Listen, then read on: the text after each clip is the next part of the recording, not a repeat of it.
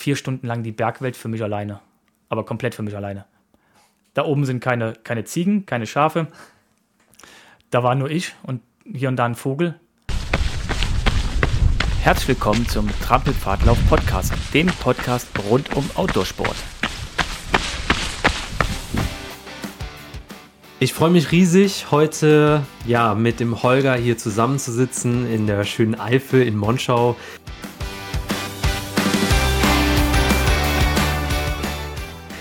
Und über ein Abenteuer zu sprechen, was der Holger äh, ja vor kurzem gemacht hat. Und ähm, der war nämlich unterwegs und etwas weit weg unterwegs, im bekannten Gefilde, würde ich jetzt mal sagen. Ähm, aber dennoch, glaube ich, äh, ja, nochmal auf eine ganz andere Art und Weise. Genau. Und ich freue mich äh, erstmal herzlich willkommen als Interviewgast heute, Holger. ja, schön, auch mal äh, auf der anderen Seite zu sitzen sozusagen. Und schön, dass wir mal wieder nicht virtuell, sondern uns mal wieder face to face hier sitzen uns hier gerade im, im Büro gegenüber, was äh, echt total seltsam ist. Wir haben schon lange keinen Podcast mehr aufgenommen, wo wir jetzt uns gegenüber saßen. Ja, stimmt. Ne? Also wir haben die letzten immer virtuell aufgenommen. Ja, ne? Und persönlich ist es ja immer irgendwie besser, finde ich. Ähm, genau, wir, hat sich heute eigentlich ganz gut ergeben, weil ich bin äh, ja nach der Arbeit direkt äh, zu Holger rüber, sind eine Runde gelaufen. Ja, genau. Ähm, und jetzt sitzen wir hier äh, nach dem Abendessen, nach dem leckeren Abendessen, äh, ja, ja. Also, zusammen. Ja wenn wir ein bisschen träge werden, dann liegt es jetzt daran, dass das ganze Blut gerade in Richtung Magengegend rutscht, weil wir richtig schön. Genau. Falls ihr ein Geschnarche hört, dann verzeiht es uns. Nee. Ähm, ja, wir wollen sprechen über Fastpacking. Genau, heute Fastpacking-Tour von mir. Genau, und zwar in? In oder auf Mallorca. Mhm. Buenos Dias oder Buenos Tardes, je nachdem, wann ihr gerade diesen Podcast hört. Genau, ich bin äh, rübergeflogen nach Mallorca, um eine Fastpacking-Tour zu machen. Ja, ähm, ich hatte jetzt anfangs gesagt, dir sind, äh, die ist Mallorca bekannt. Wir mhm. hatten das ja vielleicht mal bei den ein oder anderen Folgen mal kurz mal erwähnt. Du warst ja all die Jahre schon in Mallorca ja, genau. unterwegs, ne? Genau, das waren jetzt, hatte nochmal nachgeguckt, habe seit acht Jahren jedes Jahr im Frühjahr. Mhm. Ähm, erst für einen anderen Anbieter und die letzten äh, sechs Jahre oder mhm. fast schon, oder sieben Jahre, ich, nee, sechs Jahre waren es dann für Sommerkind, Trailrunning-Tours. Da haben wir ja immer dann im, im Frühjahr da das äh, Trailrunning-Camp gemacht. Mhm. Und ja, jetzt hat äh, Till gesagt, dass er dieses Jahr das nicht anbietet.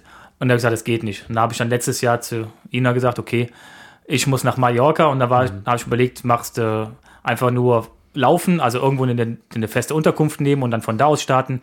Mhm. Oder wie machst du es? Und dann im Nachgang habe ich halt überlegt, ja, mach's eine Fastpacking-Tour, weil ich kenne das Gebiet ganz gut, mhm. bis, sag ich mal, ja, 80 der Strecke kannte ich schon und da habe ich gesagt, das ist, eignet sich bestimmt gut für eine Fastpacking-Tour. Ja.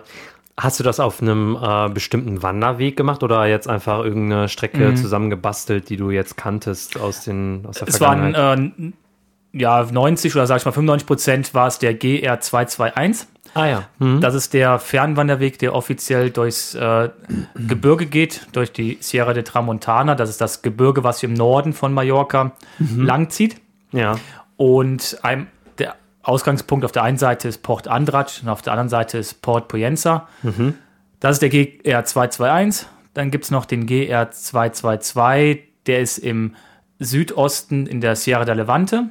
Der ist aber relativ kurz noch, und im Moment ist man dabei, diesen GR 221, den 22 und einen neuen Weg auszuschildern und auszubaldowern, sage ich mal, um mhm. die ganze Insel einmal umrunden zu können. Das wird aber noch einige Jahre dauern.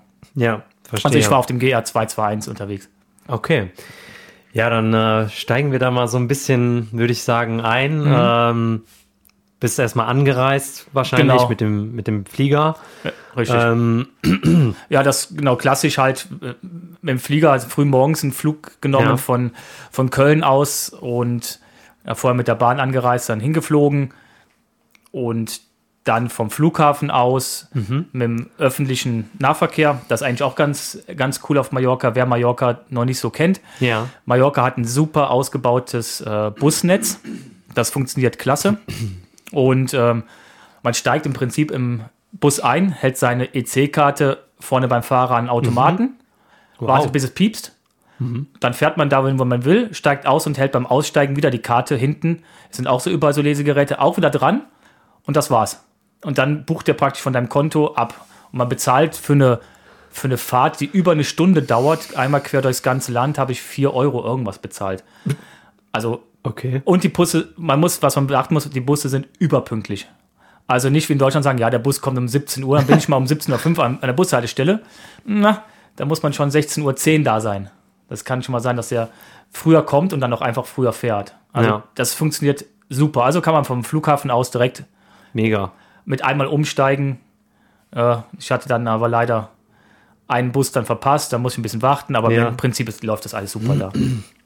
Ja, super. Also, okay, dann bist du erstmal da angekommen, äh, warst dann da, bist dann, bist dann direkt losgelaufen oder hast ja erstmal eine Nacht irgendwie irgendwo verbracht oder Nee, ich bin schon direkt durchgestartet. Also ich bin, Ja.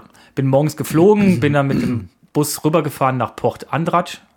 Zwischenstopp noch kurz in, in Palma. Das muss man, da muss man umsteigen am Busterminal, sage ich mal. ja, Da kommt man oben an, geht unterirdisch dann zu den anderen Bussen und steigt da um. Da habe ich dann auch direkt genutzt. Da ist auch ein, für denjenigen, der es mal machen möchte, in dem, diesem Busterminal ist ein Supermarkt, der alles hat, was man so braucht. Da habe ich mich dann erstmal mit Wasser eingedeckt ja klar. und bin dann direkt rübergefahren nach Port Andratsch und war dann ah, zwei, halb drei nachmittags in Port Andratsch und bin dann direkt los. Okay. Das Wetter war, war genial. Ich dachte, Ja. was, wenn es jetzt total das schlechte Wetter gewesen wäre, hätte ich vielleicht anders gedacht, aber es war warm, es war Sonnenschein, es hatte 20 Grad Wow. und äh, da bin ich, da hat Schluss, da muss ich einfach direkt los. Ja, das kann ich mir gut vorstellen. Aber dann hattest du, sag ich mal, äh, auch keinen Koffer mit oder so, ne? Also das, oder wie kann ich mir das vorstellen jetzt äh, Ja. für die Zuhörerinnen und Zuhörer? Ja, genau. Also, also ich hatte als, als Ausrüstung hatte ich wirklich nur mein, äh, ja, meinen Fastpacking-Rucksack, Ja. den ich auch die letzten Touren immer so anhatte, den von Montaigne, diesen 30-Liter-Rucksack. Und da hatte ich alles drin für diese Woche. Ja. Und der war ohne das Wasser dann auch wirklich gerade so von den Abmaßen her, dass der als Handgepäck gilt. Ja, genau, das ist ja auch das Thema, ne? Ja, die, die Breite ist, also die, die, die, die, ähm, ja doch, die Breite ist ein bisschen das Thema, diese 20 Zentimeter. Die Höhe war kein Thema, es sind irgendwie 55 mal Ja. 40 mal 20, aber die 20 sind ein bisschen knapp gewesen. Ja. Es hat keiner nachgemessen, es hätte auch genauso funktioniert. Ja. Ähm, das hat also alles wunderbar gepasst und deswegen konnte ich dann direkt vom Flughafen raus zum Bus und direkt weiter. Ich musste nicht noch auf Gepäck warten und so weiter.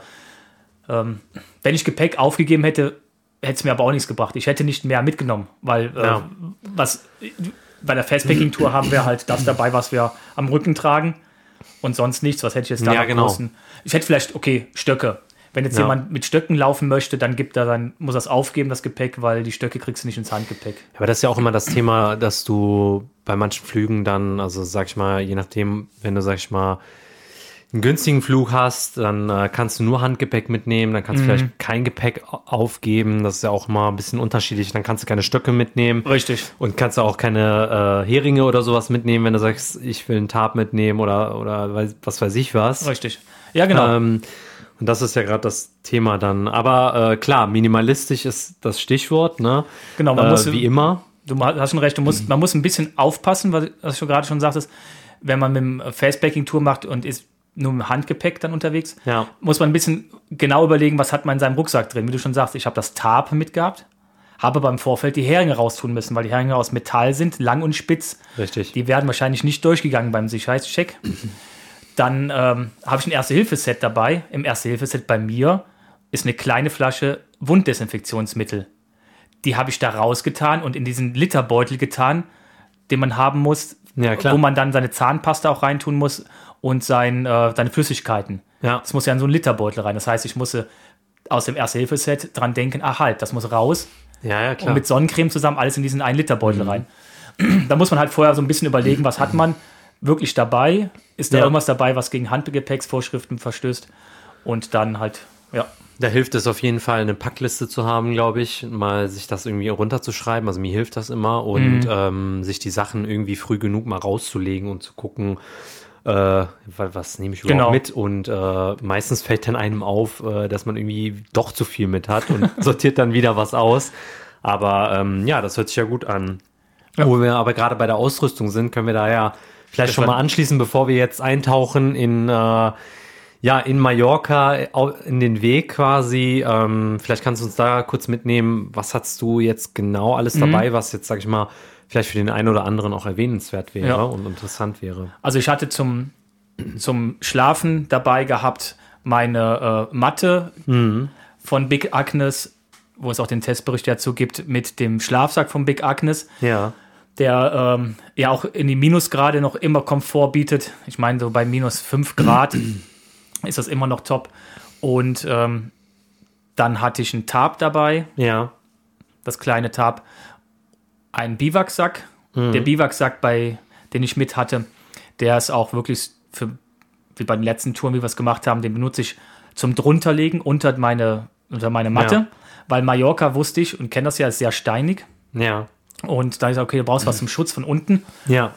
Oder halt, wenn es halt wirklich so richtig schlechtes Sauwetter Klar. ist ähm, und das Tarp nicht wirklich voll schützt, dann könntest du den Biwaksack über den Schlafsack ziehen. Ja, der ist ja winddicht und wasserdicht. ne? Genau, ich habe so einen wasserdichten. Äh, das, du schläfst da drin nicht gut. Das wird dann sehr warm. Du fängst an zu schwitzen, aber du. Ja, aber das, das ist halt so, wenn es, hält warm? es hält warm und vor allen Dingen wird mein Schlafsack. Ich habe einen Daunenschlafsack und wenn der einmal nass wird, dann dauert das einfach zu lang, bis der trocken ist. Ja, richtig. Das heißt, wenn richtiger Wind von der Seite käme mit Regen, hätte ich den wahrscheinlich drüber gezogen, zumindest in dem Bereich, wo, das, wo der Regen Ja, reinprasselt. klar. Also hatte ich das dabei, dann hatte ich ähm, direkt am Körper, womit ich auch geflogen bin, eine kurze Laufhose, ein kurzes Laufshirt, darüber ein langes Laufshirt, ähm, meine Regenjacke an und meine Überhose, diese Notfall-Überhose, Regenhose, wie man sie immer nennen will, drüber Laufsocken an und Laufschuhe. So bin ich schon- geflogen. Und dann hatte ich im Rucksack drin nochmal ein T-Shirt, nochmal ein langes Oberteil, eine Lauftight, eine Unterhose und ein paar Socken. Ja. So, Ja, krass. das war's von den Klamotten her. Ja, noch zwei Sehr Buffs. sparsam. Zwei Buffs noch, ne? Also für was auf dem Kopf ein Buff oder halt ein, für ein Halstuch zu machen. Und dann, der Klamotten war es das. Ja, also einmal praktisch eine Garnitur an, eine Garnitur zum Wechseln.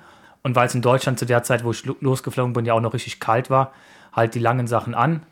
Ja, klar. Und dann hatte ich im Rucksack noch mein noch so ein kleines zusammengestelltes Set an Notfallriegeln. Ich hatte dann so drei, vier Orthomol-Riegel dabei und ein, zwei InnoSnack-Riegel und ein bisschen was ISO. Äh, ISO, aber mehr unter der Prämisse, dass ich halt mal zwischendurch was anderes an Geschmack habe, als halt nur Wasser die ganze Zeit zu trinken. Ja, ja, klar. So, dann hatte ich Flasks mit, vier Stück, dass ich auf etwas mehr wie zwei Liter Wasser füllen konnte. Ja. Eine Flask war die von Katodyn, diese Filterflask, damit ich auch mal irgendwo Wasser filtern kann und die anderen waren ganz, ganz normale Flasks. Das erste Hilfeset hatten wir schon, Rettungsdecke, Bargeld. Ja, ich glaube, äh, glaub, das war's so ziemlich. Ja, das ist ja. Laufschuhe, klar, Laufschuhe Ja, an und, Laufschuhe. und sonst keine Schuhe, ne? Also das heißt, also ich habe ein paar Schuhe für diese ganze Zeit eingeplant, auch für den Flug und alles. Jetzt nicht irgendwelche äh, bequemen Schuhe oder wenn man dann Ja, sagt, man hat Freizeit am Ende der Tour oder so. Das ist halt dann nicht, ne? Ich hatte halt äh, das Klar. paar Schuhe. Weil du willst ja auch, sag ich mal, ein Stück weit laufen und nicht so viel dabei haben, dann musst du natürlich auch gucken, dass du das Minimalste Genau. mitnimmst. ne? Ja. Genau. Ja, spannend. Also, okay. Du bist angereist, du hattest deine Ausrüstung dabei und dann bist du gestartet, hast du gesagt. Mhm. Tauchen wir mal ein in Mallorca, in den Weg. Das ist natürlich, du wirst von, von vom Flug, gerade wenn du früh morgens ja losfliegst, im äh, Mitte Februar von kalten deutschen Temperaturen, wirst du hochgeschossen, nach, kommst Mallorca an und hast Sonne 20 Grad. Deswegen habe ich auch für meine Verhältnisse erstmal was Meerwasser mitgenommen, direkt vom Ja. Start weg, zwei Liter, obwohl ich wusste, nach rund äh, sieben bis acht Kilometer kann ich wieder auffüllen. Habe ich trotzdem voll aufgefüllt, weil ich wusste ganz genau, wenn du losläufst, wirst du die erste Stunde so viel trinken. Ja, Leichter Klar. Wind, Sonne, ähm, trocknet dir direkt die Kehle aus und ich Ja, weiß klar. ganz genau, am Anfang werde ich schwitzen, obwohl ich ja sonst nicht so der Schwitz, Schwitztyp ja, bin. ja, genau, genau. Und dann steigst du ein, du steigst in Po- Port Andratsch, kommst du am Meer an, ne? Du hast dann dieses, dieses Geruch von, von Salzwasser, Sonne, Oh, krass. Ja. äh, blauer Himmel. Ähm, er hat mir direkt meine Überhose ausgezogen, die Jacke ausgezogen, das lange Oberteil, also direkt kurze Hose, T-Shirt. Und dann läufst du los. Und das Schöne ist, jetzt für mich gewesen, ich musste mich auch nicht orientieren, weil die Runde, die ich jetzt da gestartet bin, von Port Andratsch aus, die sind wir auch immer mit Sommerkind von diesem Punkt aus gestartet. Das heißt, ich wusste eins zu eins, wo es lang geht, ohne groß rumorientieren, weil das ist das große Thema. Der GR221 ist für unsere Verhältnisse, für Wanderer, die aus Deutschland kommen, mehr als bescheiden markiert.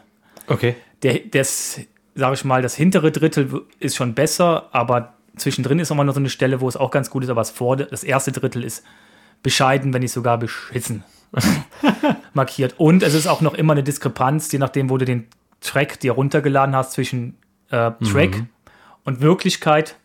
Und es Ja. gibt immer auch mal so an ein, einigen Stellen so ein paar Wegänderungen, weil Ja. es dann einfach äh, aufgrund von Geografie und Erdrutsch und äh, Steinschlag mal hier und da ein bisschen sich den Weg ändert. Das heißt, man muss vor Ort so ein bisschen gucken, Ja, ja. aber ähm, alle, die ich, die ich im Ziel getroffen habe, die haben alle den Weg sehr gut gefunden. Also man muss hier und da mal was gucken.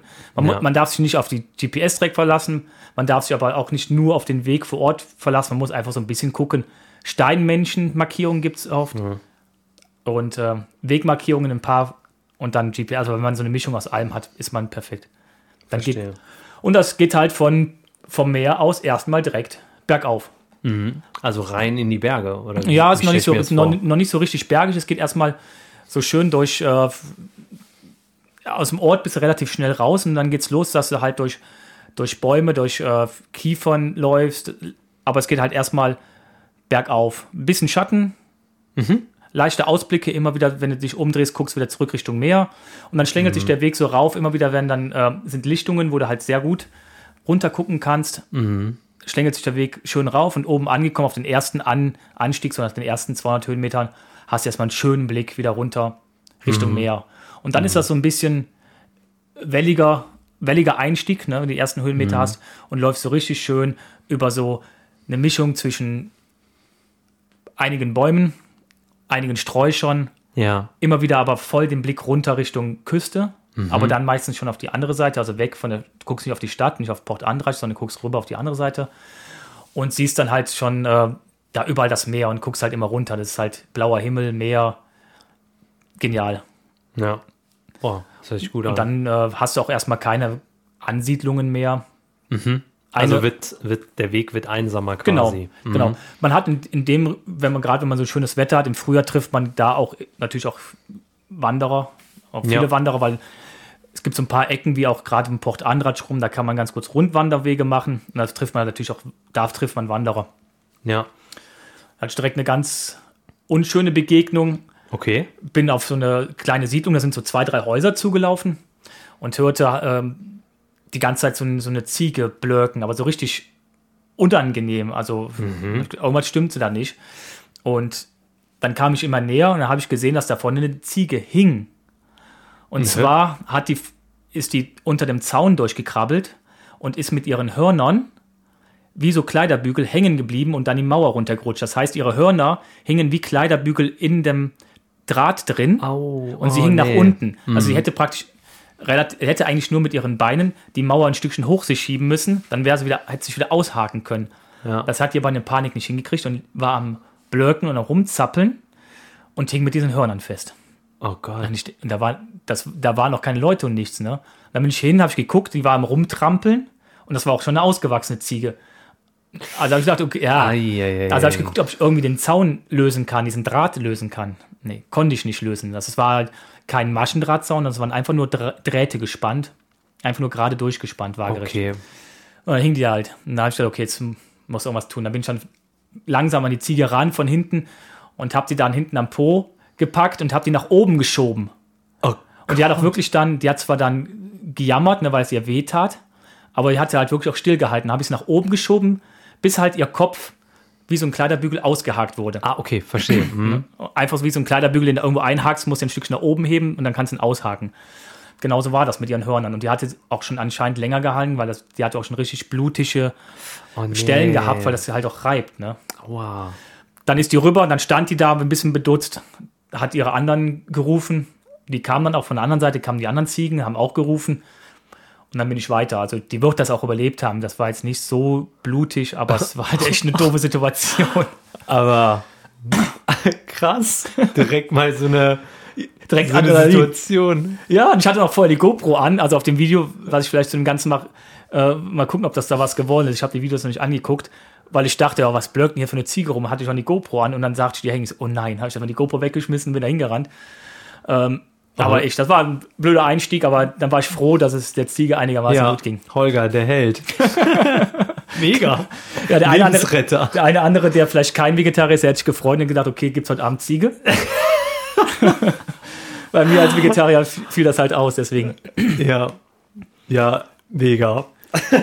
da bin ich mal jetzt gespannt, was noch kommt. Ja, da- das, also man muss sich bei dem, bei dem ersten Teil des Weges echt ähm, Zeit nehmen. Wenn man da noch nie war und macht das zum ersten Mal, nehmt euch echt Zeit, weil das erste Stück, wie ich schon sagte, man läuft erst ein Stückchen rauf. Wenn man das geschafft hat, läuft man äh, so ein bisschen durch den, durch den Wald, aber immer wieder den Blick frei und kommt dann nach einigen Kilometern über nochmal, muss man nochmal einen Anstieg machen und hat dann einen sagenhaften Blick äh, zurück nach Sa Dragonera. Das ist eine Insel, die wie ein Drachen geformt ist, deswegen Dragonera, die nicht bewohnt ist. Die kann man, da kann man hinreisen mit einem Bötchen, kann sich die Insel anschauen, da kann man auch rundwandern und wieder zurück. Und die liegt halt total malerisch, wie so ein, wie halt wie so ein Dra liegender Drache. Und dann geht man halt von der Küste auf steil hoch, hat keinerlei großen Bäume mehr um sich herum und guckt dann halt komplett zurück auf diese Insel. Wow. Und das ein Ausblick, das ist einfach genial. Ja. Also definitiv zurückgucken, Leute. Immer wieder mal stehen bleiben, zurückgucken, genau. Genau, das ist wichtig. genau. Und das war auch so der erste, erste Spot, wo ich sagte, habe ich auf die Uhr geguckt, dachte, hm, so rein von der Zeit her hätte ich noch ein gutes Stück weiterlaufen können, vom körperlichen Gefühl sowieso, Ja. aber ich hatte dann einen Spot gefunden. Das Bild können wir auch nochmal äh, mit, mit dazu packen auf die, auf die Webseite zur Folge. Da habe ich dann, da lag ich an der Stahlküste mit Blick auf diese Insel Wow. und mit Sonnenuntergang direkt an dieser Insel, die dann direkt daneben ins Meer reinging, die Sonne. Also das war sowas von kitschig. Genial. Ja, ne? Boah. Das, Ja. war, das, war, das war echt, da habe ich gedacht, okay, gehst du jetzt weiter? Mhm. Und wenn ich kenne den Weg, ich wusste, von da aus geht es jetzt noch so, ein- so ein paar Kilometer und dann verschwindest du von der Küste erstmal. Und dachte ich, nee, hier bleibst du. Auch wenn du erst ein paar Kilometer gelaufen bist. Und dann hast du, sag ich mal, die Nacht da verbracht, ne? Du hattest ja Matte, Schlafsack, Tab mit Mhm. und hast dann einfach dich, sag ich mal, dahingelegt und äh, Genau. da gepennt. Quasi. Genau, ich hatte da, da war so ein kleiner Vorsprung gewesen, der war gemauert, das war ein Aussichtspunkt auch gewesen. Und da habe ich gedacht, das ist perfekt, weil zum einen kann, konnte ich mich da schön so ein bisschen windgeschützt drun- reinlegen Ja, und das Tab drüber spannen, obwohl ich das gar nicht gebraucht hätte. ja. Aber das waren ein paar Wolken am Himmel und ich habe gedacht, wenn es jetzt nachts anfängt zu regnen, dann ist Ja. es doof. Also Ja. habe ich es lieber drüber gespannt. Im Nachhinein war es blöd, weil das hat die ganze Nacht geflattert vom Wind Ja, ähm, und hat eigentlich mehr gestört. Aber passt. passt. Ja. Und da habe ich mich, genau, da habe ich mich dann da schön hingelegt. Mhm. Ähm, klar, man muss jetzt dazu sagen, auf, auf Mallorca ist das Zelten und das Campieren verboten. ja. Komplett Okay. verboten. Jetzt, das Bivakieren ist genauso wie in Deutschland, ähm, ist nicht explizit verboten, es ist aber auch nicht explizit erlaubt. Ja, eine Grauzone. Es ist eine sagen. Grauzone und, gen- und da ist es auch so, dass ganz viele Leute zelten Mhm. irgendwo und ähm, es ist bisher alle, die ich getroffen habe und der Leute, die ich mit denen gesprochen hatte, auch im Vorfeld oder von anderen Erzählungen weiß ich, es ist kein Thema, aber offiziell ist es verboten. Mhm. Am Eingang von, vom, äh, vom Weg gibt es immer wieder so Hinweisschilder, da steht alles Mögliche drauf, was man nicht machen darf. Also Hund nicht frei rumlaufen lassen und Müll mitnehmen und sowas. Da steht nichts zum Beispiel vom Campen. Okay, interessant. Wenn man aber der Weg geht oft auf Privatgelände, da steht dann explizit nochmal Campen verboten. Jetzt kann man natürlich sagen, ja Moment, wenn da Campen verboten ist und davor steht ein Schild, da steht jetzt nichts dazu. Ja, man kann sich das so zurechtreiben. Ja, Es ist so, Ist- es wird, es wird gemacht. ja, Ich habe draußen bivakiert, ich habe nicht gezeltet. Genau. Ähm, es gibt genug Stellen, wo das wunderbar geht. du hast dich ausgeruht. Genau. Ein paar Und Stunden. Ich habe auch ähm, im Gegensatz zu sonst unseren Fastpacking-Touren, weiß ja sonst immer, wenn wir unterwegs sind, abends schön hinsetzen, einen äh, Kocher an, Ja. Tee trinken, eine schöne Mahlzeit warm machen oder irgendwie sowas. Das hatte ich natürlich nicht, weil mit Gaskartusche kann es nicht fliegen. Richtig. Und ich hätte erst nach Palma gemusst zum Outdoor-Laden, der ein bisschen außerhalb ist, gucken, ob ich da eine krieg. Überhaupt eine Kriege. Ja, oder ich nehme einen Benzinkocher mit und besorge mir noch Benzin. Und im Endeffekt ist es, ich habe gesagt, nee. Und dann läuft dir das noch in, die, in den Rucksack oder Ja. so und dann hast du die Suppe da drin. Genau. Nee. Nee, ich habe gesagt, pass auf, äh, du kommst immer Man mal wieder überlebt. durch Orte, Ja. dann, dann versorg dich in den Orten und dazwischen hast du zur Not die Riegel dabei. Genau, war das so? Also hast du, bist du da äh, oft durch Orte gekommen, wo du dann nochmal irgendwie in den Supermarkt reinspringen konntest? Oder wie war das? Der erste, der erste Teil des Weges, also äh, gestartet in Port Andratx bis nach St. Elm, sind, ist es nur, was weiß ich, sieben, acht Kilometer. Von St. Elm aus geht es aber dann ein ganz schönes Stück bis nach Estelenz, ist der nächste Ort, und dazwischen ist nichts. Und das sind 25 Kilometer mit einigen Höhenmetern. Und es geht auch nochmal, die Höhenmeter, die man dazwischen auch noch bewältigt, sind auch noch sehr unwegsam. Das heißt, man kann auch nicht laufen. Also selbst ich konnte jetzt nicht laufen.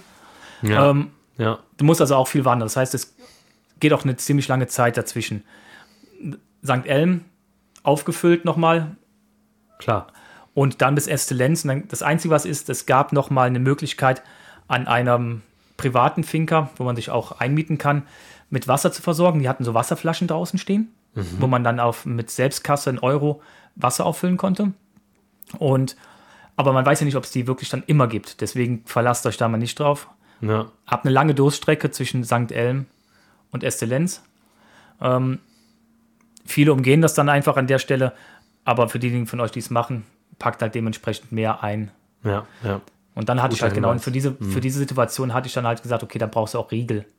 Ja, Ja. klar. Stehe morgens auf an diesem Spot, wo ich sagte, und habe dann noch ja, 20 Kilometer gehabt bis zum Ort.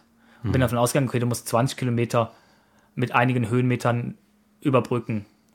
also klar. hatte ich, hatte ich dementsprechend viel Wasser dabei und habe dann gesagt, okay, dann isst du morgens einen Riegel und versuchst erstmal rauszuzögern, so lange wie das, wie das brauchst. Ne? Ja, ja.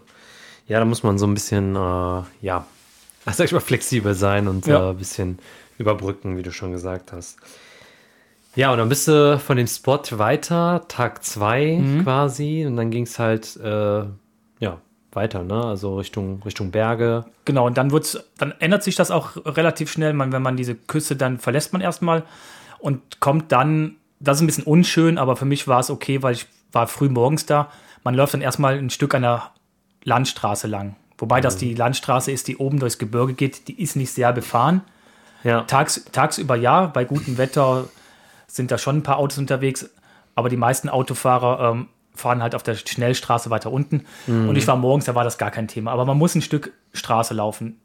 Es macht auch keinen Sinn. Ich hatte vorher geguckt und ähm, weil ich ja die eine oder andere Stelle kenne, da so ein bisschen rumzudrucksen. Dann steht man doch immer wieder vor Zäunen mit Privatbesitz und man macht unnötige Un- Umwege. Umwege halt einfach. Und wenn man früh morgens da ist, kein Thema, dann läuft man ein Stückchen Straße. Ja, verstehe. Dann ähm, kommt, man, kommt man halt zu dieser privaten Finca, wo man sich einmieten kann, wo es auch Wasser gibt. Ja, Ja. und dann ändert sich auch ziemlich, weil dann wird es typisch mallorquinisch, sehr unwegsam, das heißt sehr viel Steine, sehr verblocktes Gelände, immer wieder mit Gras überwachsen.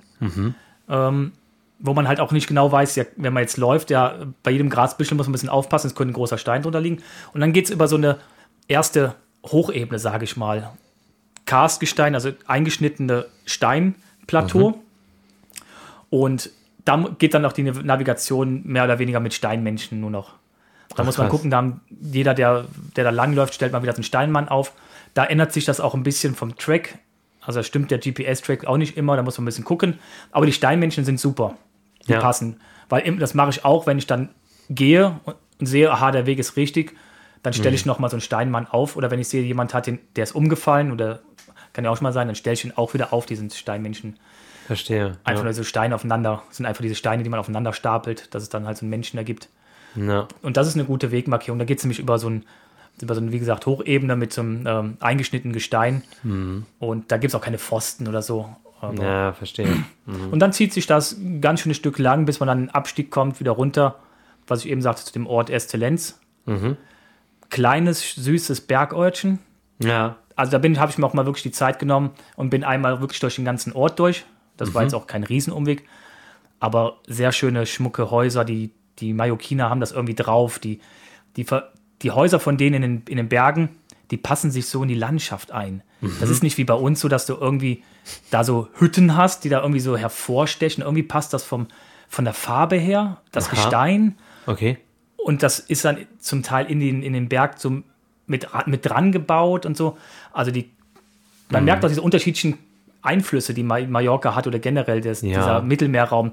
Halt, ein Teil ist immer wieder, immer wieder äh, christlich gewesen, dann muslimisch gewesen. Das war ja immer so ein bisschen hin und her, ne, weil es ja immer Ja. so in der Region hin und her ging. Und da gibt es unterschiedliche Einflüsse. Also, du sag ich mal, als Bauingenieur und mit Architekten ein bisschen mehr zu tun hast, wirst du wahrscheinlich auch den einen oder anderen Baustil besser erkennen können. Aber ja.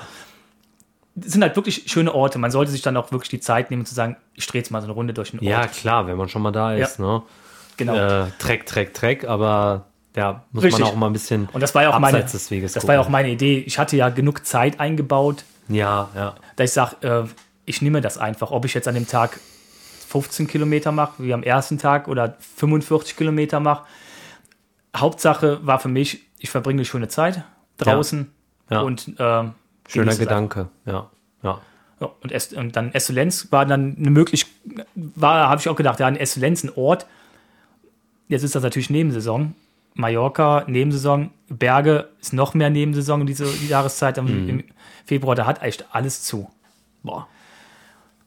Aber es hat zumindest ein kleiner Mini-Supermarkt auf, der auch eine kleine Kaffeemaschine hat. Ach, perfekt. Ja. Was brauchst du? du? Brauchst ein paar Kekse, äh, brauchst einen Kaffee, du Ja. brauchst Wasser, vielleicht noch eine, einen Schokoriegel oder sowas. Und solche Sachen haben die. Also, mehr brauchst du ja nicht. Was habe ich gemacht? Der hat, unterwegs. da habe ich gefragt, ob er ein Bocadillo hat, also ein, ein, ein Baguette. Ne? Mhm. Hat er nicht gehabt, aber er hatte Baguettes gehabt und er hatte in der Kühltheke noch eine Packung Käse. Also, okay, dann gib mir die Käse, gib mir das Baguette. Ach, wie geil. Dann habe ich mir noch einen Kaffee getrunken Ja. und dann fragte der alte Mann, der neben, neben mir stand, auf einem ziemlich guten Deutsch, aber Ma Mallorquiner Einschlag, ob ich aus Norddeutschland komme. Ah, Also, okay. da dachte ich, nicht ganz. Dann habe ich gesagt, ja, ich komme aus Monschau. Kennen Sie wahrscheinlich nicht. Da sagt er, klar, kenne ich das. Aha. Mein, meine Frau wohnt nämlich in der Nähe von Köln. Was? In, in, in Königsdorf wohnt sie.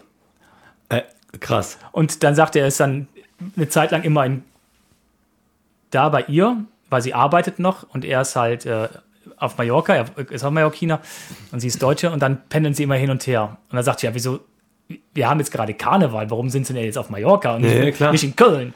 Dann sagt er, genau, deswegen bin ich jetzt auf Mallorca. Mit dem Karneval, das konnte er nicht ganz, sagt er, wir Mallorquiner, wir feiern ganz gerne, aber diese Art zu feiern, sagt er, das war mir immer Sehr schon speziell. sehr speziell. Sagt. Ja. Ja, habe ich mich mit dem ganz lustig unterhalten. ja. Und ähm, dann haben wir uns einen schönen Tag ge gewünscht und dann bin ich mit meinem Baguette und Käse raus, weil draußen war schönes Wetter. ja. Und in, der, in dem kleinen Café war es auch relativ frisch gewesen.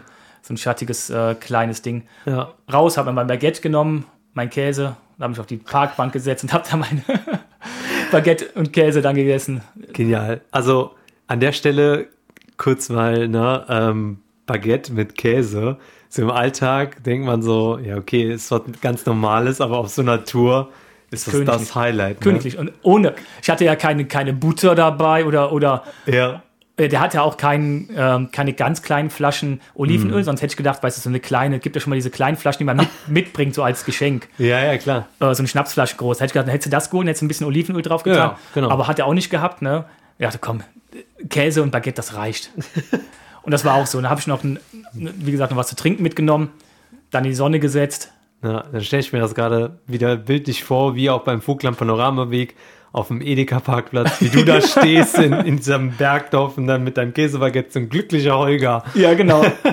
War natürlich to total zu viel. Also ein komplettes Baguette Ja, und eine ganze Packung Käse, also äh, so war so ein, so ein schon aufgeschnittener Käse, war natürlich total zu viel, um danach loszulaufen. Also war erst mal eine Stunde lang Wan- Wandern angesagt. Ne? Das, war das lag ja so schwer im Magen. ja, Klassiker.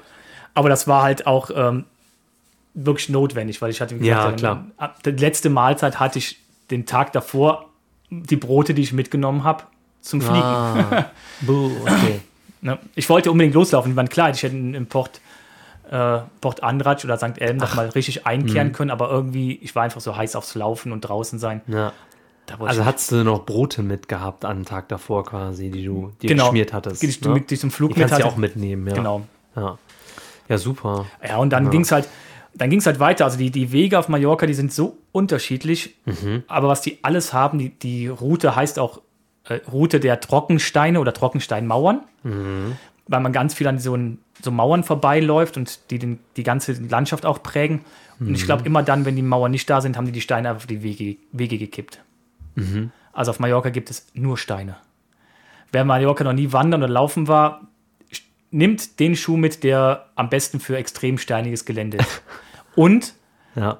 ganz viel rundgelutschte Steine. Das heißt, wenn es anfängt nass zu werden, Aha. wird das ja. wie, ist das schmierig. Man hat rundgelutschte Steine, wo ich, wenn ich jedes Jahr da bin zum Laufen, haben wir immer so ein, zwei Tage, wo es vielleicht ein bisschen nass ist, ähm, kaum einen Schuh habe, bis auf diesen VJ, der Ja. einigermaßen Grip hat, aber selbst der kommt da schon an seine Grenzen, weil die Steine einfach vom einfach rund und glatt sind und dann ist da so ein, so, ein, so ein Staub drauf und zusammen mit dem Regen verbindet er sich zu einer Schmierseife. Also Da muss man natürlich höllisch mega aufpassen. Mega aufpassen. Ja. Also umklinken, ich hatte sowieso Angst, weil ich ja im Dezember erst Ja, ja. umgeklinkt war.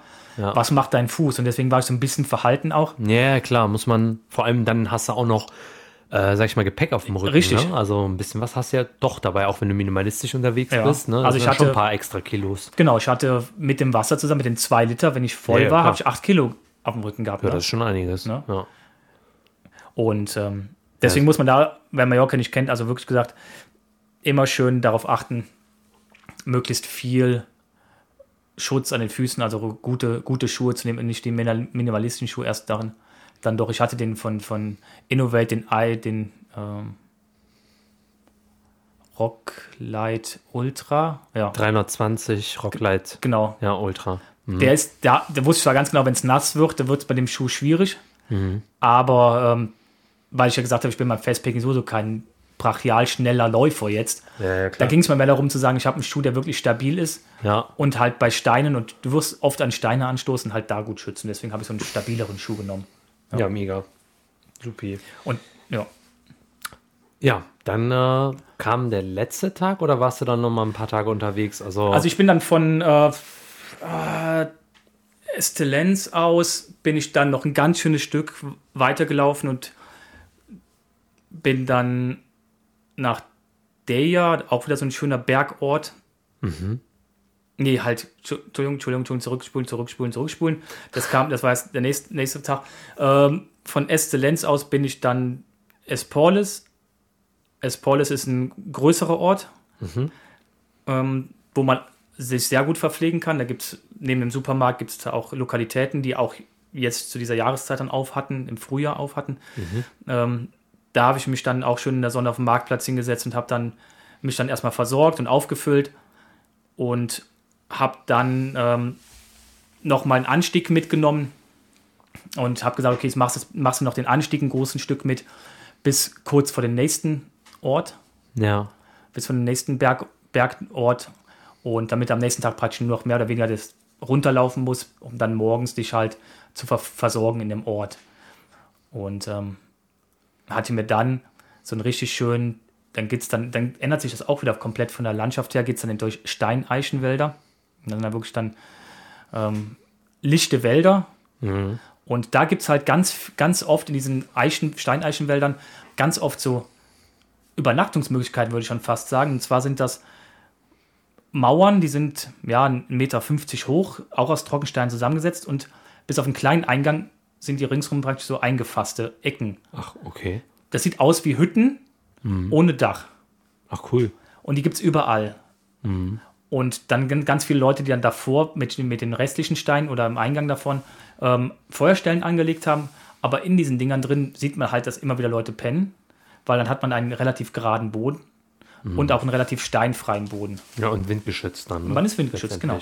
Und da habe ich dann auch so, ein, so eine Ecke gefunden, kurz vorm, äh, vorm Gipfel, auch wieder mit einem schönen Ausblick ähm, runter ins Tal. Und da habe ich dann auch dann Nachtlager aufgeschlagen weil es am Tag immer mal wieder getropft hat, da habe ich gesagt, weißt du was, jetzt spannst du das. Also es hat nur getropft, komischerweise. Es waren immer so fünf, sechs Tropfen und dann waren die weg. Dann kamen wieder fünf, sechs Tropfen. Also irgendwo hat es geregnet, aber hat es nur rübergetragen. Und dann habe Ja. ich da spannst das Tarp wieder auf.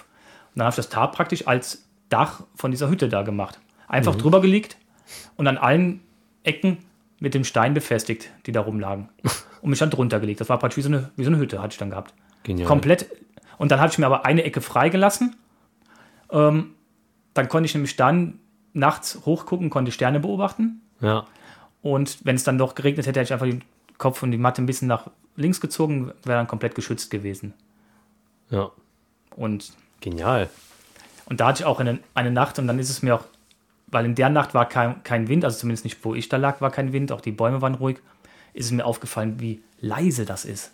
Okay. Also wir kennen das ja, wenn, du, wenn wir Ja, hier irgendwo schlafen, dann hast du ähm, einen Fuchs, der mal jault oder bellt.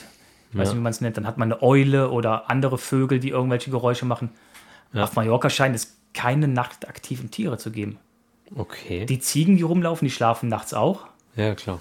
Und, der, und da war es ruhig. Das ist mir dann erstmal aufgefallen. Das wusste ich gar nicht. Ja. Und ich habe noch nicht nachgeguckt, noch nicht gegoogelt, ob es irgendwelche nachtaktiven Tiere bei denen gibt. Aber es war mucksmäuschenstill. Mhm. Und das war echt schon, echt schon ein bisschen spooky.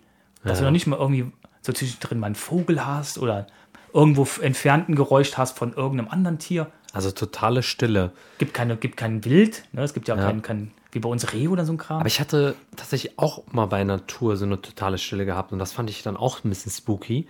Aber irgendwie schläfst du dann auch richtig gut, ne? Hm. Also du verfällst in so einen Tiefschlaf, finde Ja. ich. Ne? Also ich weiß nicht, wie das bei dir dann war, aber Also ich habe ich hab ihn, also das Einzige, was war, ich hatte ja anfangs gesagt, dass ich diesen Big Agnes Schlafsack mit hatte, der relativ warm ist, ähm, weil ich davon ausgegangen bin, ja, es wird wahrscheinlich gerade in, in den höheren Lagen, wird es wahrscheinlich nur so 5 Grad werden nachts. Ne? naja, und das ist schon. Und ja. was war es? Es waren zwischen, also das Kälteste, was ich hatte, war 8 Grad und ansonsten waren es 11, 12 Grad nachts. Das ist sogar sehr angenehm. Boah, das war dann mit dem Schlafsack natürlich wieder zu, zu warm. Das heißt, ich habe den Schlafsack aufgemacht, Schön aufmachen, Bein Genau. raus. So nach dem Motto, und dann wird es dann doch wieder zu kalt, dann machst du den Schlafsack wieder zu. Das war so ein bisschen, bisschen Äh, doof. also ne? nicht, nicht das Optimalste, ne? ja. Aber du weißt es halt nicht. Aber lieber zu warm als dann äh, letztendlich frieren, ne? Das ist auch das Richtig. Thema. Weil gerade zu der Zeit ist genauso wie in Deutschland auch, das Wetter springt um, weil als ich auf dem Rückweg war von Mallorca, hat Mhm. es angefangen da zu schneien. Und das richtig. ne? Also die Leute, die noch da waren, wo ich dann Bilder gesehen habe von denen, Ja. ähm, die hatten richtig fett Schnee, Minusgrade. Verkehr geht dann ja nicht mehr da oben, da fährt auch kein Bus mehr und nichts mehr, sind dann zu Fuß dann Ey, runtergelaufen. Wahnsinn. Da war dann richtig Winter. Und dann, wahrscheinlich, wenn du jetzt eine Woche später guckst, äh, vielleicht zum Wochenende hin jetzt, dann wird es wahrscheinlich schon wieder top sein. Ja. Das ist, da muss man sich halt drauf einstellen. Und deswegen habe ich gedacht, okay, nimmst lieber den wärmeren Ja, Schlafsack ja, mit. klar. Wie- Aufmachen kannst du immer noch. Ja, dann hatte ich eine wunderbare Nacht. Am Morgen einen schönen Abstieg runter ins Tal, Mhm. in dieses Bergdorf. Und dieses Bergdorf, Valdemossa, wer Mallorca kennt, der wird sagen, ah, total überlaufener Touri-Ort. Ja, aber wenn du da früh morgens um halb acht bist, ist das ein total schöner Ort. Der schläft, der wacht gerade so auf, weißt du, Bäcker geht auf, ne, Jalousie geht hoch vom, vom Tabakladen und solche Sachen. Die, keine Touristen unterwegs und du hast dieses, diesen Ort, du läufst da rein, du hast diesen Ort für dich. Normalerweise kennst du ihn nur mit Trubel, Ja, busseweise die Leute drin, laufen durch die Gassen ja, klar. und du hast diesen Ort für dich, ne? wow. Gehst zum Bäcker rein, ne? Der, hat, der fängt an, seine Auslage dahin zu legen und da hatte ich so Blätterteig, Teilchen gefüllt mit einer Mischung aus äh, Käse und Spinat. Okay. Äh, hatte sie da gemacht, ganz frisch, die waren noch warm und oh, göttlich, oder? Dann habe ich mir da was genommen, bin wieder raus, habe mich da an den Marktplatz hingesetzt und habe erstmal da geguckt, wie dann so, so langsam der Ort aufwacht ne? und gefrühstückt. Ja, ich kann es mir gut vorstellen. Schön. Wahnsinn. Wenn du sonst die Orte, ich kan kannte die Orte bisher wie Valdemossa auch nur ähm, nachmittags. Ne? Also wenn wir mit Sommerkind da waren oder wenn ich mit Ihnen am Urlaub da war, waren wir immer zur Nachmittagszeit da. Und dann ist der Ort voll mit Leuten. Ja, klar. Und jetzt ne, Ruhe. Ja. Genial. Ja, Wahnsinn. Tag 2 war relativ lang. Tag 3 auch nochmal richtig lang. Ähm, ja, ich will jetzt nicht zu viel erzählen, weil da, ich will auch mal so ein bisschen, wir sollten mal Mallorca kennenlernen. weil wer noch nicht da war, der sollte wirklich mal ins, ab ins Gebirge und wer äh, schon mal da war in Mallorca und kennt das Gebirge noch nicht, der sollte sich das auch mal angucken. Deswegen mal ein bisschen heiß machen, aber ich kann nur sagen, die Tag drei bei mir und der letzte Tag, der ging ja dann hoch aufs, auf den höchsten begehbaren Pass. Mhm. Der höchste Berg auf Mallorca, der Puig Major, den kannst du nicht besteigen. Da ist so ein- eine Radarstation drauf, das militärische Sperrgebiet. Mhm. Daneben ist ein, ähm, der äh, Massenea, da kannst du hoch auf den Berg. Und dazwischen gibt es einen Pass, wo der GR drüber geht. Der liegt so auf 1,2. Mhm. Und das ist das Höchste. Okay. Und da oben bin ich auch ein bisschen durch Schneereste durch. Hatte vorher auch nochmal eine wunderbare, ruhige Nacht gehabt. Mhm. Und hatte dann bis zum, ja, ich muss dann hochsteigen noch über den Pass drüber. Auf der anderen Seite geht es runter zum Kloster Jück. Hatte ich nochmal richtig schön äh, vier Stunden lang die Bergwelt für mich alleine. Wow. Aber komplett für mich alleine. Da oben sind keine, keine Ziegen, keine Schafe. Da war nur ich und hier und da ein Vogel. Und dann hat es eine inverse Wetterlage. Das heißt, ich bin oben über den Pass gewesen, habe runtergeguckt und habe unten das Tal gesehen und alles voller Wolken im Tal. Wow. Und nur die kleinen Gipfel wie Cap Formentor ist ein bisschen höher gelegen. Boah, was ein Panorama. Und, und Sonnenaufgang, ne? Sonnenaufgang auf den Wolken oben. Bergwelt für dich alleine. Und es war auch nicht windig. Normalerweise ist da oben pfeift der Wind ohne Ende. Ich war Ja. da oben noch nie gewesen ohne Wind. Und ich komme da oben an und es ist gut wie Boah, gar kein Wind. Das war der Traum, ne? Perfekt. Perfekt. Perfekter Abschluss, oder? Und dann runter übers Kloster. Ja. Kloster war noch mal die letzte Möglichkeit für mich, äh, wo man sich versorgen kann. Mhm. Dann kommt auch mal eine lange Durststrecke noch mal ähm, bis, bis, zum, bis nach Poyenza rein. Ja, Kloster, Kloster Jücke muss man einfach sich mal anschauen, auffüllen. Hab wieder das Fehler gemacht, habe wieder viel zu viel gegessen gehabt, weil ich hatte wieder so einen riesen Hunger. Hatte vorher zu wenig gegessen, Ja, klar. hatte nachts eine Hungerrast gehabt, bin morgens mit Hunger los, Ah. Notfallriegel einen noch gehabt und das hat auch nicht gereicht und bin dann mit richtig fett Hunger runtergekommen. Was macht man? Man Essen. bestellt sich was und dann kommt der Kellner, habe ich mal, hab mir zwei Baguette-Stücke bestellt, dann hat er zwei Baguette-Stückchen gebracht und da habe ich ihm gesagt, äh, zwei mehr. Oh. Und dann hat er mir, ich meinte noch mal zwei von diesen, aber er meinte dann zwei Portionen, also hatte ich dann insgesamt sechs Baguette-Stücke gegessen. Nein. Also das waren fast zwei komplette Baguettes. Ach du Scheiße. Versucht man mit zwei kompletten Baguettes, belegt mit Käse und Tomaten. Vor allem bist du ja auch noch so, du isst das auch noch alles weg, ne? Ich meine, okay, man verbrennt halt so viele. Kalorien, ne? Aber lässt es doch nicht liegen. Und, und einpacken, einen Rucksack wäre auch doof, weil das wird komplett zermatscht. Ne? Ja, klar, das ist ah, Was machst du? Essen. Ja. Und danach habe ich gedacht, okay, danach waren. Obwohl danach, ah, danach ging es dir was schlecht, oder? ich bin nur noch gewandert. Also ich bin zwei Stunden lang nur noch gewandert. Ging nichts. Ja, ja, klar. Weil es geht dann von da aus auch, bis auf einen kleinen Anstieg geht es danach auch nur noch runter. Oh, nee. Und das runter ging dann, habe ich gesagt, okay, oh, lass mal wandern.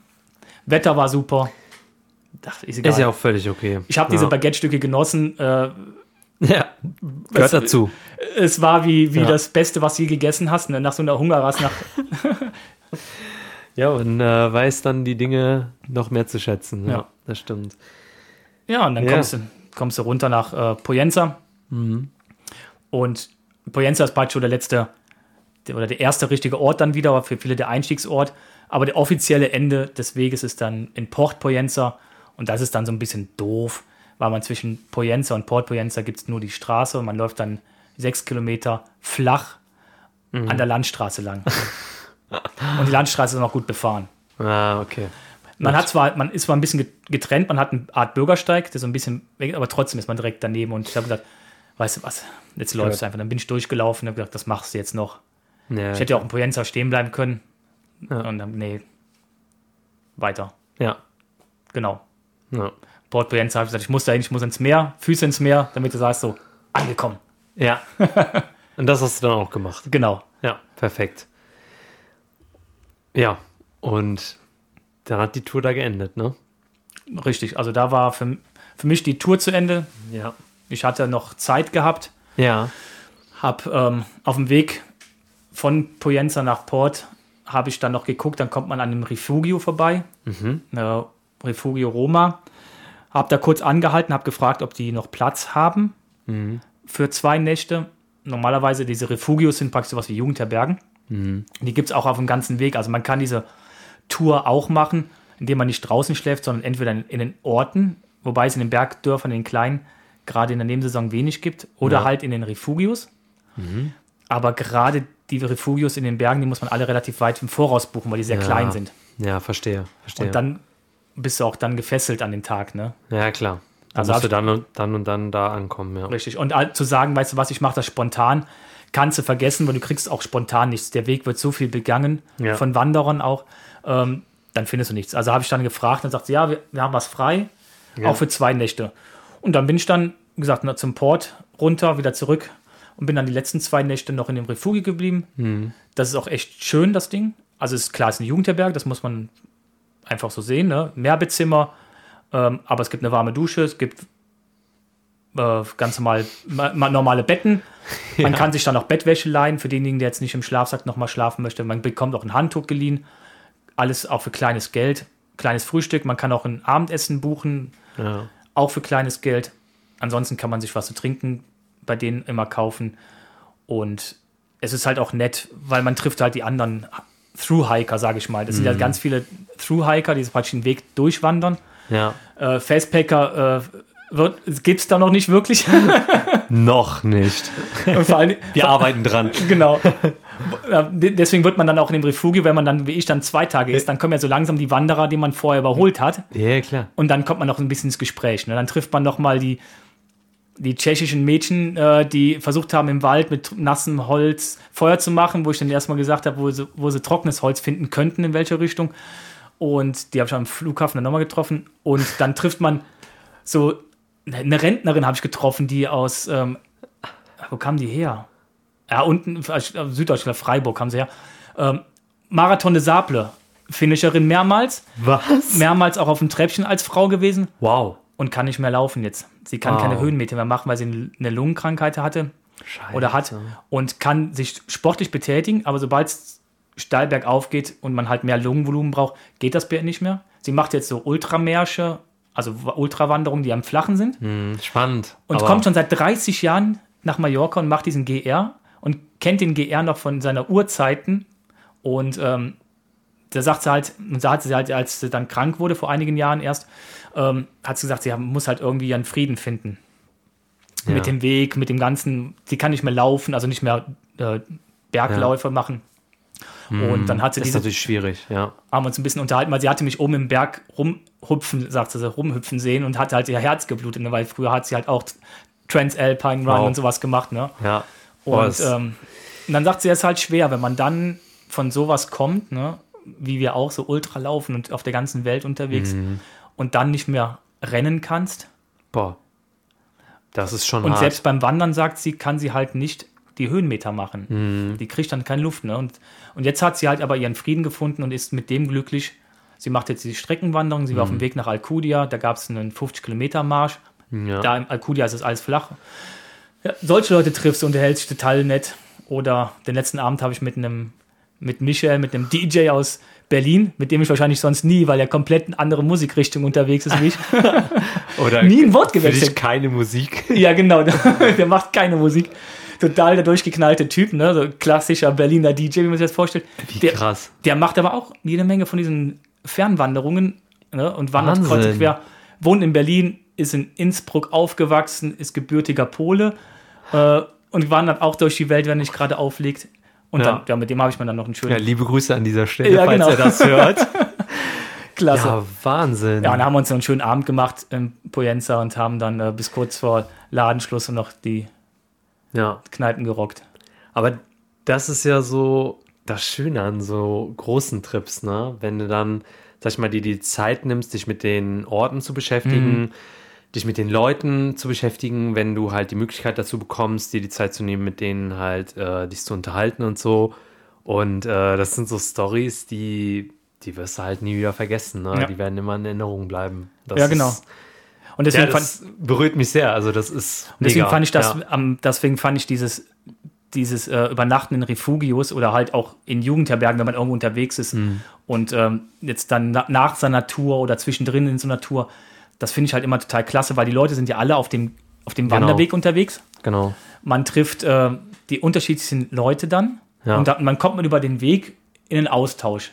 Ja. Und unterhält sich dann anschließend dann über was ganz anderes. Ich habe mich mit dem Michael auch über ganz andere Sachen unterhalten. Ne? Und ich glaube, das Gespräch, was wir hatten, bin mal gespannt, wie es bei ihm weitergeht, weil wir haben uns über ein, zwei Sachen unterhalten, wo bei ihm Fragezeichen waren, wo ich ihm vielleicht helfen konnte. Und dann unterhält man sich über alles Mögliche und dann Wahnsinn. kommt man halt mit Leuten, mhm. genau, da kommt man mit Leuten in Kontakt, mit denen man eigentlich sonst nie in Kontakt kommt. Ne? Ja, spannend. Ja. Richtig, richtig spannend. Also das war definitiv nicht das letzte Mal Mallorca, also das sowieso nicht. Ja, ja. Und es war auch für mich auch, glaube ich, nicht das letzte Mal Mallorca GR, ob ich das als Facepacking-Tour mache oder mal von Refugio zu Refugio oder hm. eine Mischung aus beiden. Also diesmal wäre ich dabei. Ja, also muss so wenn es zeitlich dann passt. Definitiv. Also es ja. ist eine Reise wert. Ich habe jetzt ähm, für die ganze Tour von Montag Nachmittag bis Donnerstag Mittag gebraucht. Mhm. Ja. ja. So, dann hatte ich meinen Rückflug aber erst später gehabt, am Samstag. Also ich hatte noch ein bisschen Zeit. Ja, ein bisschen, bisschen Puffer, ja. ja. Erstens Puffer und zweitens um halt auch nochmal zu sagen, okay, dann kannst du nochmal in Poyenza ein bisschen die Füße hochlegen und äh, runterkommen, ja. runterkommen und vielleicht ein bisschen den Tag genießen. Ja, aber das war auch jetzt nicht zu anspruchsvoll für jemanden, der, der gut trainiert ist im, im Laufen. Ja, ja genau. Mit genau. dem Gepäck. Also ich hatte zwei lange Tage mit diesen etwas über 40, einen Tag etwas über 40, einen Tag knapp bei den 40 Kilometern. Das waren zwei lange Tage. Auch ja. du hast halt viel Höhenmeter. Also der ganz, ich hatte in Summe 140 Kilometer mit 5800 Höhenmetern. Ja, ist schon ordentlich, ne? Aber ja. ja. wenn man gut trainiert ist, sollte man das hinkriegen. Aber man kann es ja auch individuell nochmal kürzen du findest, also gestalten. Man also. findet bis auf so ein paar Ecken, äh, also rund um Solier ist natürlich schwierig, da findet man nichts zum Übernachten draußen. Mhm. Da sollte man sich drauf einstellen, aber ansonsten findest du eigentlich in den Wäldern überall Platz. Ja. Also da gibt es wunderschöne Stellen. Ja. Es gibt so Kohlemeilerplätze, da habe ich auch eine Nacht drauf gelegt. Also die haben in den Eichenwäldern früher die Holzkohle ja selber gemacht. Das heißt, die haben Plätze, haben sie ja dann das Holz aufgeschichtet und haben dann ähm, Steine drumherum, haben es dann langsam vor sich hin kokeln lassen, das Holz. Mhm. Und dadurch entsteht ja dann Holzkohle. Und diese Plätze sind halt komplett gerade und auch steinfrei. Und der Boden ist meistens jetzt so mit leichtem Moos bewachsen. Mhm. Ah, schön. Und das sind optimale Plätze, um sich draufzulegen. Ne? Ja, also klar. erstens ist es gerade, kaum Steine und es ist ein bisschen weich. Und da kann man zum Beispiel wunderbar drauf pennen. Und wie gesagt, diese in den Steineichenwäldern findet man überall ein schönes ja. Plätzchen. Wow, ja, viele Infos ja. und auch richtig schöne äh, ja, Momente und äh, ja, Stories. Ne? Ähm, ja, ich bin äh, auf jeden Fall sehr beeindruckt von der Tour. Ne? Und ich glaube auch die Zuhörerinnen und Zuhörer, bin ich, gehe ich sicher davon aus. Ja, ja, ja eine oder andere, der schon da war, wird wahrscheinlich jetzt an ein paar Stellen erinnern oder an die ja. duftenden Orangen, wenn man durchs Tal von Solier läuft. Das ist das Tal, wo die ganzen äh, Orangenbäume stehen und die, ja. die stehen ja permanent in Blüte und in Frucht. Ja. Und da läuft man durch und dann riecht es nach, nach Blumen. Oder am Anfang, wenn man über diese, durch diese äh, Pinienwälder läuft, das riecht dann nach diesen warmen Pinien. Weiter mhm. oben riecht es nach, nach irgendwelchen Kräutern, die da blühen, gerade zum, zum Frühjahr. Wahnsinn. Das sind halt auch es ist halt auch so eine, so eine, Sache, wenn man hier aus dem Winter kommt, wo nichts riecht, sage ich mal. Ne? Draußen mhm. ist es einfach nur kalt und nass. Ja, und genau. kommt dann dahin und hat dann diese Frühlingsgerüche. Wahnsinn. Das ist äh, Wahnsinn. für mich immer ein Traum. Ja. ja. Und jetzt sitzen wir in der kalten Eifel. Jetzt sitzen wir wieder in der kalten Eifel. Aber die Tage werden länger. Ja. Und äh, der Frühling kommt hoffentlich bald auch. Genau. Ja. Ja, ja aber du hast auch ja. noch, äh, wir können wir das eigentlich jetzt sagen, Jan? Du hast diesen, dieses Frühjahr ja auch noch was vor, ganz spontan, oder? Ja, also ich sag mal relativ spontan. Ähm, durch ähm, ja, einige private Umstände, die sich ergeben haben, ähm, habe ich das sozusagen relativ spontan entschieden mit einem guten Freund von mir. Und zwar den Plan für Madeira also das hatte ich mal schon mal ähm, in einer der Anfangsfolgen erwähnt, was wir dieses Jahr geplant hatten. Mhm. Ähm, ich wollte ja nach Madeira ja, genau. ähm, eine Inselquerung machen. Und das habe ich jetzt vorgezogen, weil sich das so ergeben hat und weil der Kollege, mit dem ich, also der gute Freund von mir, mit dem ich das machen möchte, der Christian, ähm, ja, mich dann gefragt hatte, hey Hasret, hättest du nicht Lust? Ich habe da ja Zeit und auch von der Arbeit her frei. Äh, und dann habe ich gesagt, überlegt, überlegt, überlegt ähm, und bin nach dem Motto gegangen, wenn nicht jetzt, wann dann? machen ist wie wollen, nur krasser. Das hast du mir auch geschrieben, als ich dir gesagt habe, in zwei Wochen, Holger, bin ich in Madeira. Also wir haben heute den 1. März, also wir nehmen gerade am 1. März auf und äh, ja, vom 15. bis zum 22. März äh, fliege ich mit äh, dem Christian zusammen nach Madeira und wir haben jetzt ganz spontan alles gebucht und äh, haben uns Campingplätze gebucht, ähm, Campingplätze beziehungsweise Biwakplätze, mhm. weil auf Madeira gibt es Biwakplätze. Ich möchte aber nicht zu viel verraten, denn es wird auf jeden Fall eine Folge kommen zu diesem Abenteuer und da Geil. werde ich natürlich alles erzählen, was wir da erlebt haben, aber es geht am 15. März für mich nach Madeira und ich freue mich da riesig drauf. Das wird auf jeden Fall ja, Abenteuer pur. Es ist äh, noch nicht viel geplant. Wir müssen noch ein bisschen nachdenken, was nehmen wir mit und äh, wie verpflegen wir uns und so. Mhm. Aber du warst ja gerade unterwegs, deswegen kann ich mir viele Tipps hier jetzt gerade auch rausziehen. Und äh, wir werden aber nicht laufen, keine klassische Fastpacking-Tour machen, also eine Art Fastpacking-Tour. Äh, wir werden wandern mhm. primär, weil ähm, der Christian ist äh, kommt jetzt nicht vom Laufen, aber er geht auch wandern und so weiter, ist auch Abenteurer pur. Aber ähm, ja, wir werden das zusammen rocken und uns eine gute Zeit machen und schauen, wie weit wir kommen. Also wir wollen Klasse. die Insel versuchen zu queren. Äh, ja, schauen wir mal, ob das alles so klappt, wie wir uns vorstellen. Aber ähm, nehmen, wie es kommt. Ja. Und äh, ja, ich freue mich darauf. Also ich bin super gespannt. Ich bin auch lange nicht mehr geflogen und so weiter. Und Madeira ist, ja, ich sehe die Bilder. Äh, ich weiß ja. nicht, ob einige von euch das auch kennen oder mal gesehen haben. Ähm, die Blumeninsel. Ich bin Definitiv. super gespannt. Das kann so sein, ja. ich werde auf jeden Fall berichten im Podcast oder auch in Form von bewegten Bildern. Schauen wir mal.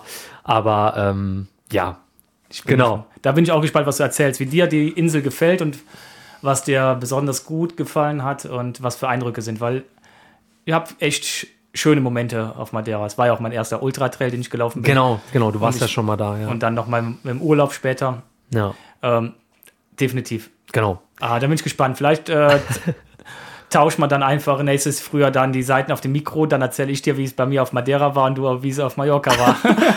das könnte, das könnte durchaus passieren. Ja, ja, ja genau. Ja, klasse, schön. Ja, ich bin also gespannt. seid gespannt. Ihr ja. werdet äh, von mir hören. genau. Ja, super. Ja. Das war der GR 221. Also ja, super spannend. Also ich kann es nur empfehlen, Hammer. machen. Ja. Machen. Egal, auch wenn einer sagt, ich bin jetzt nicht ganz so fit, äh, dann mach's halt in Etappen ja, genau. Wie gesagt, das Bussystem ist super. Dann fährst du mit dem Bus von A nach B und dann am nächsten Tag von, von B nach C auch wieder. Äh, es ist einfach eine Bergwelt und äh, mm. die, die man einfach mal gesehen haben muss.